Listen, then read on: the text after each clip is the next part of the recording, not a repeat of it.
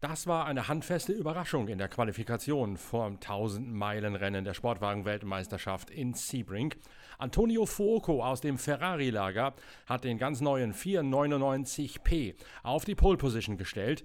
Der Italiener schafft eine Zeit von 1,45,067 und ist damit schneller als alles, was jemals gefahren worden ist am Prolog und in den freien Trainings. Sowohl im Prolog als auch im freien Training hatte Toyota das Geschehen so sicher dominiert, dass die Japaner, deren Autos in Köln gebaut werden, als die sicheren Favoriten auf die Pole Position und auf einen weiteren Durchmarsch in der Weltmeisterschaft gehalten wurden.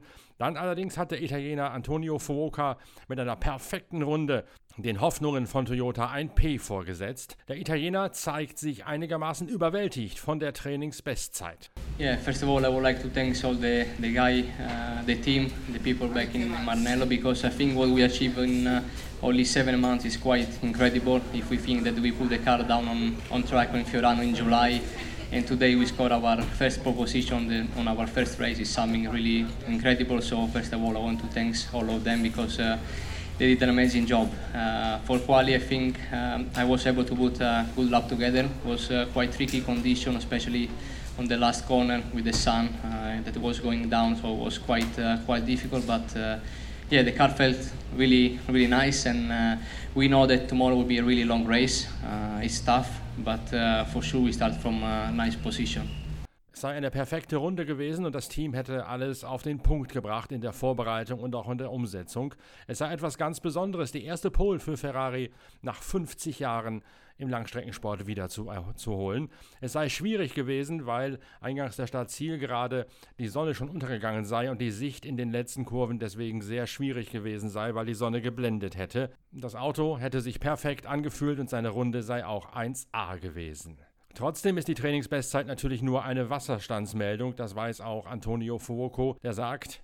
Yeah, I think the key will be the uh, managing the tires because with the high temperature, for sure, we, we will suffer a bit with the with the tires. So we need to to try to do our best. Will be our first experience, so we need to to try and, and see what uh, what we can do. But uh, as I said, we, we are really motivated and uh, we try to do, to do our best. Der Schlüssel im Rennen wird die Reifennutzung sein. Es wird noch einmal heißer werden als am Vortag in der Qualifikation und deswegen wird dem Reifenverschleiß und dem Reifenmanagement eine Schlüsselrolle zufallen.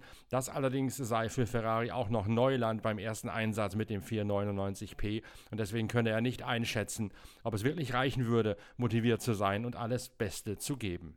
Brandon Hartley folgt auf Startplatz 2 mit 1,45,281 im Toyota mit der Startnummer 8. Zwei Zehntel fehlen den Neuseeländer auf die Polzeit. Kamui Kobayashi, sein Teamkollege, auf Rang 3 mit einer halben Sekunde Rückstand. Toyota-Teamchef Rob Leuben bemüht bei seinem Fazit auch den Unfall von José María López im freien Training am Donnerstagmorgen. Äh, es war sehr spannend. Äh, äh, erstmal Glückwunsch an, an Ferrari. Ähm, ja, vorab ein bisschen Pech gehabt, die sieben auf der rechten Seite geschrottet. Dadurch. Im freien Training meinst du? Im freien Training das letzte neu aufgebaut. Ich glaube, da war die Balance ein bisschen weg. Also schade auch, Camon hat sich nicht ganz gut, gut gefühlt, äh, was ja unser Pole-Setter normalerweise ist. Brandon, sehr guten Job gemacht. Ähm, ja, ich glaube, da hat Ferrari äh, gezeigt, dass sie absolut bei der Musik dabei sind. Wir freuen uns drauf, wird ein tolles Rennen morgen. Äh, wir haben wieder Wettbewerb. Cool. Was heißt das fürs Rennen für euch morgen? Ja, jetzt heißt es für uns, dass wir so fahren werden wie geplant. Also ich glaube jetzt nicht, dass wir dann äh, unsere komplette Strategie jetzt neu aufstellen oder umstellen müssen. Äh, wir werden auf Sieg fahren, wir werden morgen ein, äh, ein, gutes Rennen sehen. Ich glaube auch, dass wir eine gute Pace haben. Das Auto ist über den Winter gut verbessert worden, was, wir, äh, was unsere Fahrer als Rückmeldung gegeben haben. Also von meiner Seite aus äh, freuen uns auf morgen.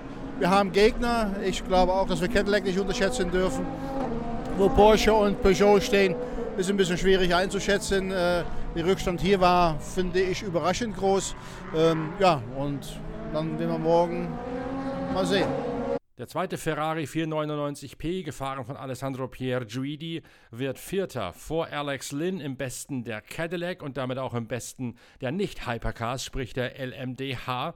Porsche und auch Peugeot müssen dagegen zunächst einmal ihre Wunden lecken. Kevin Estre im Porsche 963 mit der Startnummer 6 ist noch schnellster der angeschlagenen Brigade, aber er verliert zwei Sekunden auf Startplatz 6. Äh, schwierig, schwierig. Äh, unser Auto war, würde ich sagen, relativ gut im Vergleich zu was die, wie das Auto war das ganze Wochenende in terms of Balance. Wir waren nicht weit weg. Das Auto hatte keine riesen, Untersteuer, riesen Untersteuern, da riesen Übersteuern, aber ähm, ja, uns fehlt sehr viel, sehr viel, äh, sehr viel Performance im Vergleich zum Pol und auch im Vergleich zum Cadillac, der im gleichen äh, Reglement ist wie wir, sagen wir so. Äh, gleicher Typ vom Auto. So, wir müssen, müssen schauen, müssen weiter arbeiten. Äh, es gibt noch, noch sehr viel zu tun. Ähm, aber es war keine schlechte Runde und auch kein schlechter Balance. Also wir müssen irgendwie Performance rausfinden vom, vom Auto.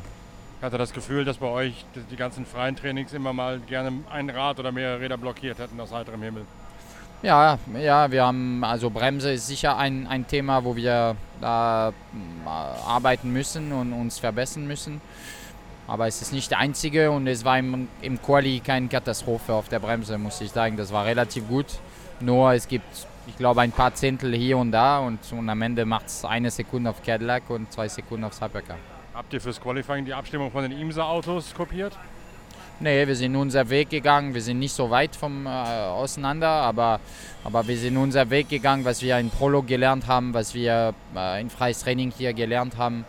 Ähm, die, Basis ist, äh, ist ungefähr gleich und dann jeder geht ein bisschen seinen Weg. Die einzigen nicht hybridisierten Hypercars, der Glickenhaus und der ganz neue Vanwall aus dem Team von Dr. Colin Collis, liegen mit mehr als vier Sekunden Rückstand am Schwanz des Hypercar-Feldes vor dem 8-Stunden-Rennen, das am Samstagmittag gestartet wird. Die Renndistanz offiziell 1000 Meilen oder 1600 Kilometer oder 8 Stunden, je nachdem, was als erstes erreicht werden wird. Wir werden in weiteren Podcasts das Rennen analysieren. Wir werden uns dann auch um die Qualifikation der IMSA-Serie, deren zweiter Lauf am Samstag stattfindet, kümmern. Und wir haben ein Interview mit Jacques Villeneuve in Vorbereitung, der den Van Wall aus dem Team von Dr. Colin Collis an der Seite von Tom Dillmann und Esteban Guerreri fährt. Auf den nächsten Podcast könnt ihr euch also schon freuen und genauso auch auf unsere ganz besondere Aktion auf der Internetseite pitwalk.de. Wenn ihr dort auf pitwalk.de auf das Untermenü Pit Live geht und dann auf den Punkt Bilder des Tages, dann könnt ihr euch durch eine Fotogalerie durchklicken die euch mitnimmt auf die Reise nach Sebring. Ihr könnt mir dabei quasi in Bildern über die Schulter schauen, wie solch eine Recherchereise eines Journalisten im Fahrerlager vonstatten geht. Da gibt es jetzt schon jede Menge Bilder zum Durchklicken in der Fotogalerie und wir werden sie natürlich auch weiter füttern an diesem Super Sebring Wochenende. Also schnell auf pitwalk.de slash pitlife und dann den Menüpunkt Bilder des Tages Super Sebring aufsuchen.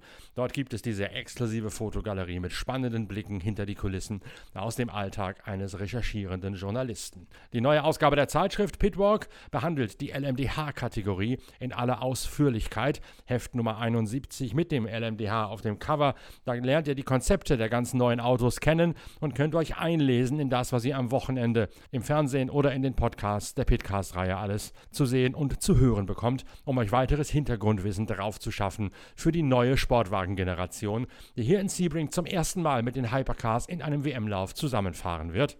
Mehr also morgen, mehr jetzt schon auf der Bildergalerie auf pitwalk.de. Schön, dass ihr dabei gewesen seid. Bis bald, euer Norbert Okenga.